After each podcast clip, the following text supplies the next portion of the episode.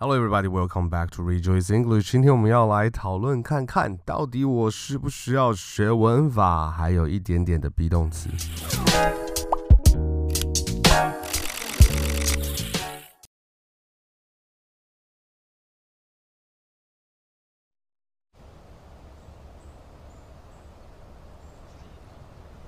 Greatness is a scary thing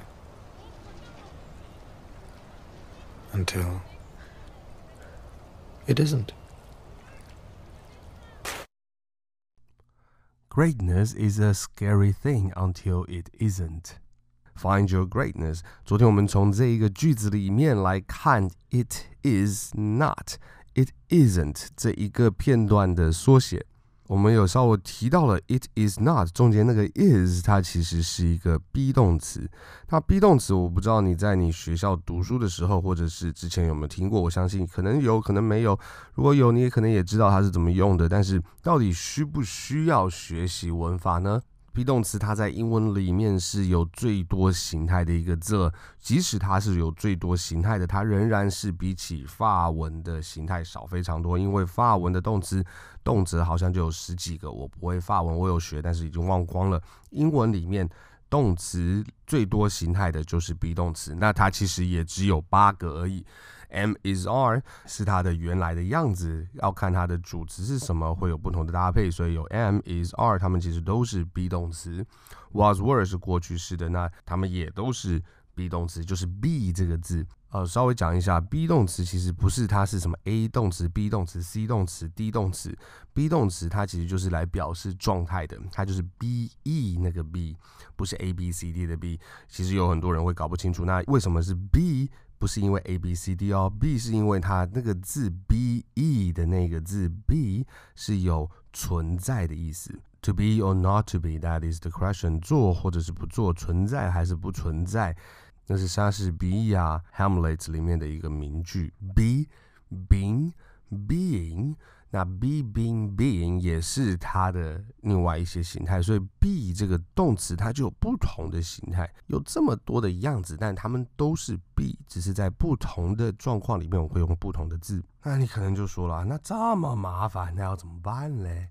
？OK，其实英文里面其实动词算是变化比较多的一个部分了哈。那一个动词它可以分是及物或不及物，它可以是规则或者是不规则。那它有分过去简单式、现在简单式，那它也有现在分词、过去分词。那你光是听到这个地方，你可能就已经头非常的痛了。所以到底我需不需要学文法呢？我用中文又不会文法，那我为什么英文要学文法呢？有很多人在讲说，我不用学文法，学文法就让你死掉。其实也是没错啦。OK，其实说真的，学文法也是不一定会帮助你可以把话讲得出来。所以其实如果你问我说到底需不需要学文法，我反而要跟你讲说，文法到底是从哪里来的？文法其实在我所分的这一些，在我的思考模式上面，文法在我的思考模式上面，其实它就是所谓的架构。我是怎么样子把这一些字、把这一些句子、把这一些片段、把这些意思能够被架构起来？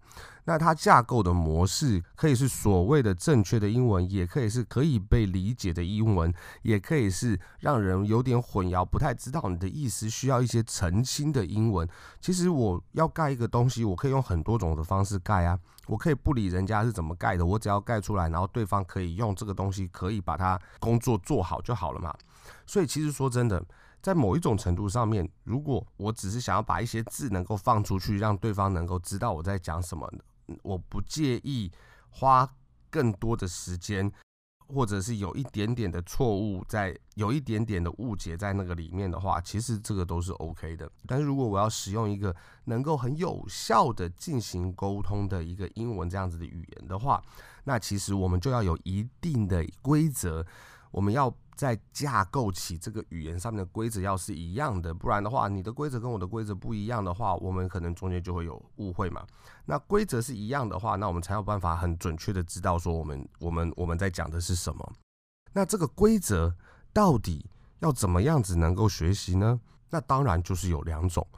第一种其实就是母语人的学习方法，他从小就出生在那个环境里面，他的妈妈就是讲这样子的话，他从出生开始他就一直在听这样子的语言在被使用的当中，他在这无限多的句子里面，当然我们可以算得出来，他可能听到多少句话，但是在这么多、这么多、这么多的句子里面，他慢慢的会对这些句子里面，在他脑袋里面不知道的情况下面，已经有把那个规则。归纳出来了，而且他不是用那些规则再去做他的句子，他直接从那些句子跟意思，还有跟他句子的架构是直接合在一起的，他不用去了解那个规则是什么，他就可以有效的去把他想要表达的意思可以表达出来。那他其实就是沟通的本身，然后有无限多的句子，这其实是我们希望能够达成的，不是吗？的确。但是因为那个句子非常非常非常的多，那试问我们自己，我们有没有办法从早上起来，我们就不做任何其他的事情，我就一直去听别人讲英文？第一个，我们没这个环境嘛；第二个，我也没有那么多的时间去在醒着的十六个时间里面一直听别人讲英文，看别人是怎么样子用英文沟通的。然后如果如果有机会的话，我还可以跟他们互动，在咿咿啊啊的这个状况下面跟他们互动，我不用就是讲这个英文，我只要去了解他们在讲什么。这样子你做一年的话，你也会讲英文啊。就是因为我们现在是成人，我们没有那样子的时间，所以其实那些规则其实就是帮助我们能够去建立一个正确的句子。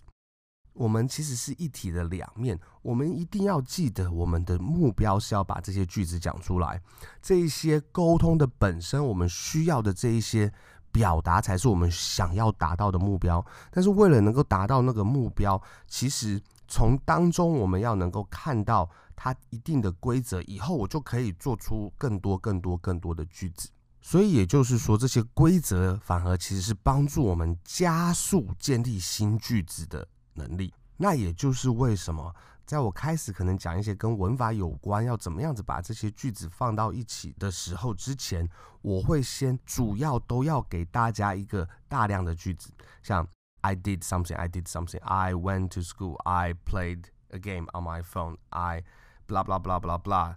全部这样子一个最基础的架构句子是用很多很多的句子有这样子的一个印象之后，然后。我可能才会开始跟你讲说，为什么我们是这个样子放的。从这些句子里面，我们找到一个规则，而那个规则合理以后，我们以后在做新的句子的时候，我自己就可以去调整这个句子的正确的程度到一定的模式，我就可以让我自己能够更有效的调整我的句子来进行更有效的沟通。所以，其实重点是什么？重点就是我们的目标是要把有足够一定量的资料库放到我们的脑袋里面以后，我们再开始找它的一些规则。所以，我们一开始要有足够的句子、足够的字。能够有一个基础的一个好像基础的画面，能够让我们知道。所以其实我们还是要持续的要来做这个 tag game，因为 tag game 是从一个东西可以摸得到的东西开始，在你的脑袋里面